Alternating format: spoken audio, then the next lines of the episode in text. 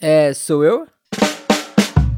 Sim, chegou a minha vez e com ela está começando Sou Eu Board Games, o seu podcast de análise de jogos de tabuleiro. Eu sou o Lucas Fratini e no episódio de hoje eu vou falar dele, que é indiscutivelmente um clássico moderno, mais um aí para coleção do podcast, Hanabi. E aí fica a pergunta então, né? Por que falar de Hanabi em pleno 2023? Tem algo no jogo ali para além da sua revolução mecânica? Eu na verdade acredito que sim e eu vou chegar lá, mas antes o mistério do podcast continua. Ainda temos mais ouvintes que seguidores lá no Spotify. E eu realmente assim não entendo. Então, se você tá ouvindo o podcast, não deixa de seguir a gente lá no Spotify ou na sua plataforma favorita de podcasts para não perder mais nenhum episódio. E se você tá gostando das análises ou até discordando, também tá valendo. Recomendo o podcast para aquele seu amigo, amiga, amiga e tanto faz da sua mesa de board games. Ajuda a espalhar a palavra do sou eu que me ajuda muito. E antes do Hanabi, vamos ver também o que vocês falaram sobre o episódio anterior, do Horrified, lá na Ludopédia. E o primeiro comentário foi do sempre presente Anderson Brasil, que disse o seguinte, ó. Excelente episódio, parabéns. Eu também gosto muito do sistema Pandemic e por esse motivo o Horrified veio pra minha coleção. Todas as pessoas com quem joguei gostaram muito. Pena que ainda não veio pro Brasil. E é uma pena mesmo, Anderson. Eu acho que é sucesso na certa, sim. Talvez a IP dele seja bem cara por causa dos monstros da Universal, mas com certeza valeria o risco de alguma editora.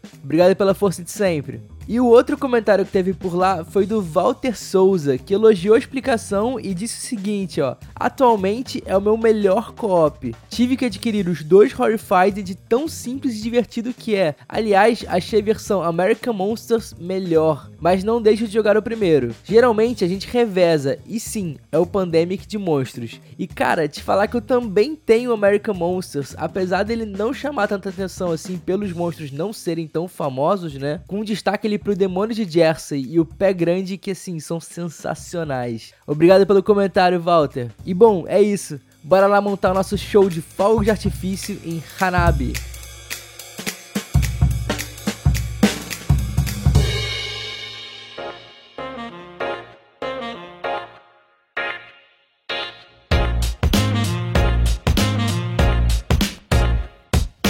Hanabi é um jogo do designer francês Antoine Bozat de 2010 e que apesar de lá fora já ter até uma edição deluxe, demorou 9 anos para chegar aqui no Brasil pela Paper Games. Inclusive ganhou por ela até uma repaginada aí numa edição bonitona recentemente. E esse carteado cooperativo tem peso de 1.69 de 5 no BGG e roda de 2 a 5 jogadores, com partidas de mais ou menos uns 20, 30 minutos ali pela minha experiência. E segundo a Ludopedia, são 5 as suas principais mecânicas: gerenciamento de mãos, cooperativo, olha o cooperativo de novo, memória, é, dedução e colecionar conjuntos. E eu achei que já tinham também inventado uma mão oculta ou algo assim com mecânica, mas pelo visto ainda não. Porque em Hanabi nós estamos organizando um show de fogos de artifício, só que aconteceu algo imprevisto ali que os fogos estão todos fora de ordem e nós não sabemos quais são os fogos que nós mesmos temos, apenas os dos outros. Ué, mas como assim? Ó, durante a partida cada jogador vai jogar com a sua mão virada ao contrário. Então a única coisa que você enxerga mesmo é o verso das suas cartas e a frente das cartas de todos os outros jogadores. Dessa forma, vamos ter que ali em conjunto cooperando uns com os outros e numa comunicação limitadíssima, tentar avisar quais cartas cada um tem para baixarmos na ordem correta em um balé ali de informações muito bem organizado. E apesar de ser um show de fogos de artifício, o espetáculo em si ele é bem simples. São cartas de 1 a 5 que devem ser jogadas nessa ordem progressiva mesmo, respeitando as suas cores, que são vermelha, azul, verde, branca e amarela. Só que durante o seu turno você pode fazer apenas uma de três ações, sendo elas dar uma dica, gastando assim uma carta de dica, jogar uma carta de fogo de artifício da sua mão ali na pilha, né, na fileira, ou descartar uma carta para limpar ou até meio que renovar a sua mão de alguma forma. E como eu disse, a comunicação verbal no jogo é limitada então, caso você opte por dar uma dica, você vai ter que também respeitar as diretrizes do jogo, que são: na hora de dar uma dica, você só pode dar a de um número ou de uma cor. Por exemplo, você pode chegar para o seu amigo e falar: Ó, oh, essa carta e essa carta aqui são número 4. Ou você pode falar: Ah, essa carta aqui e essa outra lá são brancas. E o que é interessante aqui é que você nunca pode dar uma informação pela metade. Se tiver mais de uma carta que se adeque naquela informação, você tem que incluir. E por isso que é tão importante medir bem a comunicação para não confundir os outros. Porém, caso alguém jogue uma carta na hora errada, o grupo recebe uma penalidade que pode ali implodir o jogo antes mesmo de chegarmos no fim do espetáculo. E assim, turno por turno, nós vamos dando dicas, jogando cartas e descartando até conseguirmos completar todas as sequências de fogos. E o jogo se encerra quando todos eles estiverem em ordem e assim o espetáculo acontece da melhor forma possível. Ou quando nós esgotarmos todas as penalidades e nesse caso nós perdemos.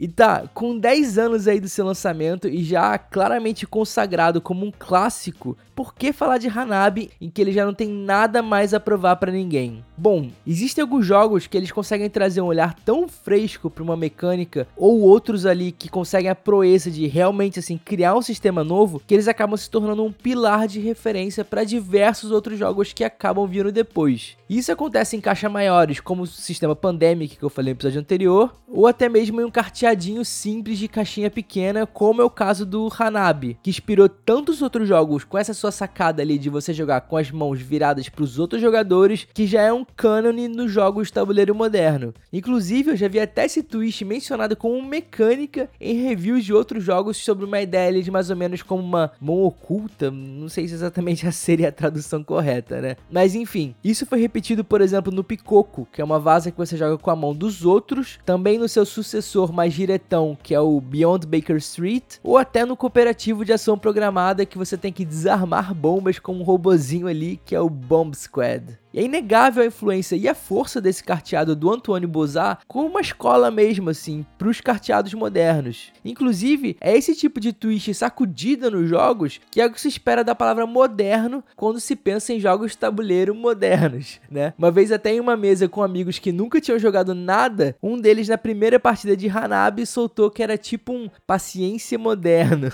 Eu acho que é bem por aí até. E Hanabi é um jogo de dedução e conjuntos com esse twist sim. Se você quiser reduzir só isso, né? Mas o que é mais legal aqui, e que às vezes passa batido quando se fala sobre o jogo, que é ofuscado também por essa revolução mecânica, é que na verdade Hanabi é um jogo sobre comunicação e construção de uma sinergia em grupo. Uma partida de Hanabi diz muito mais sobre a mesa, o lugar de cada um nesse ideal coletivo e a sua forma de lidar com as informações do que necessariamente sobre as cartas que estão sendo empilhadas ali. De certa forma, falando assim, parece até que é quase uma atividade de RH de empresa, né? Porque é muito mais do que só um jogo. Hanabi é uma dinâmica de grupo. Sim, é também um jogo, você tem que cumprir os desafios para vencer. Calma, galera. Mas ao longo dessa narrativa, ele evoca muito mais uma experiência parecida ali com The Mind, só que sem a parte esotérica, claro, em que o que importa é muito menos o jogo em si e mais o alinhamento e entendimento daqueles que estão envolvidos nesse pacto, né? E é nesse momento que o Hanabi brilha, quando todos conseguem encontrar esse espírito comum e conduzir esse balé de dicas, descartes e fogos de artifício todos no mesmo ritmo. E é simplesmente mágico, assim, é, é realmente uma das coisas mais bonitas de se ver numa mesa jogando um jogo de tabuleiro. Mas o que é mais legal de tudo é que mesmo assim o Hanabi ainda possui um lugar ali para sua individualidade, já que a sua mão é sua e você pode organizá-la da forma que quiser a partir das dicas. E é muito curioso ver assim como cada um desenvolve um método que melhor lhe cabe para fazer esse tipo de organização e memorização também das cartas. Porque o que às vezes funciona para você, talvez não funcione para o outro. Não adianta nem tentar impor ali um método como se fosse um alpha player, porque cada um tem um tipo de memória diferente e nem você mesmo tem certeza absoluta do que você tem na sua própria mão. E é nesse anseio assim de mais vencer o jogo do que curtir a sua proposta que surge muita figura do guardião da mesa, aquele guardião das regras, né? Né? Que é a pessoa que costuma monitorar se todos eles estão se comunicando de forma limpa, ignorando também o fato que existem várias formas de se comunicar, não só com as palavras, né? Você às vezes sem querer vai sim ter uma reação ou um olhar mais afiado ou sei lá, às vezes até soltar no auge daquela tensão uma respiração um pouco mais forte e, cara, tá tudo bem, acontece, faz parte, né? A mesa de um jogo de tabuleiro é uma coisa viva e em Hanabi não existe nada mais chato que a pessoa que tá tão presa às mecânicas, tão presa às regras e ao desafio em si, que esquece que o jogo é muito mais sobre a sinergia da mesa, sobre esse organismo vivo que tá ali acontecendo para todos, do que só o quebra-cabeça, que por si só nem é tão interessante assim, vai. O Beyond Baker Street, por exemplo, traz um muito melhor. E cara, se a pessoa insistir nesse lugar assim no Guardião, olha, é, eu acho que a bandeira vermelha é total, assim. É melhor rever essa amizade de jogatina pra ontem, hein? Você pode até se esforçar em encontrar o caminho mais fácil ali para hackear a mecânica e vencer. O que acontece, por exemplo, com as pessoas que jogam Hanabi online. Mas eu não consigo pensar num jogo que pareça mais estranho se jogar online do que esse. Porque não existe essa curva de conexão da mesa, que é o que dá vida à sua narrativa e o jogo vira só mecânica por si só. Ele volta a ser só aquela dedução com twist e memória que eu falei anteriormente, e que é sim um pouco sem graça, me repetindo aqui até. Porque Hanabi é um jogo super divertido e muito simples sobre reunir as pessoas na mesa e colocá-las em comunhão. Todo o seu twist inovador é feito claramente para propiciar essa experiência. E é ok perder uma, duas, três, sei lá, quantas vezes você quiser, porque enquanto isso você vai percebendo que aos poucos o seu grupo vai deixando de ser um bando de pessoas jogando só cartas para se tornar realmente uma unidade. Apesar de ser sim ruim perder, a cada derrota você vai estar tá subindo um degrau na comunicação. É quase como se todos estivessem ali aprendendo uma língua nova ao mesmo tempo que só vocês vão falar naqueles 30 minutos que durarem as partidas. E é mágico demais ver as pessoas aos poucos se alinhando, se entendendo que mesmo tocando uma nota particular na sua forma de organizar e memorizar as cartas, todos vão conseguir soar juntos em um acorde perfeito nesse balé de fogos de artifício. E bom, é isso. O episódio é um pouco mais curtinho também, mas me conta, você gosta de Hanabi? Você curte essa mecânica de você jogar com as cartas viradas ao contrário? Me conta um pouco sobre a sua experiência e deixe um comentário lá no post do episódio na Ludopédia que eu vou ler alguns no próximo episódio. E se você se interessa por jogos de tabuleiro, segue a gente também lá no Instagram, no arroba que eu tô postando toda semana as fotos das partidas que rolaram por lá também. E olha, tem muito carteado diferentão, e se você curte os carteados, é uma bela fonte de pesquisa pesquisa, hein? E ah, nunca se esqueça, você tem todo o direito de estar errado. Um beijo até a próxima.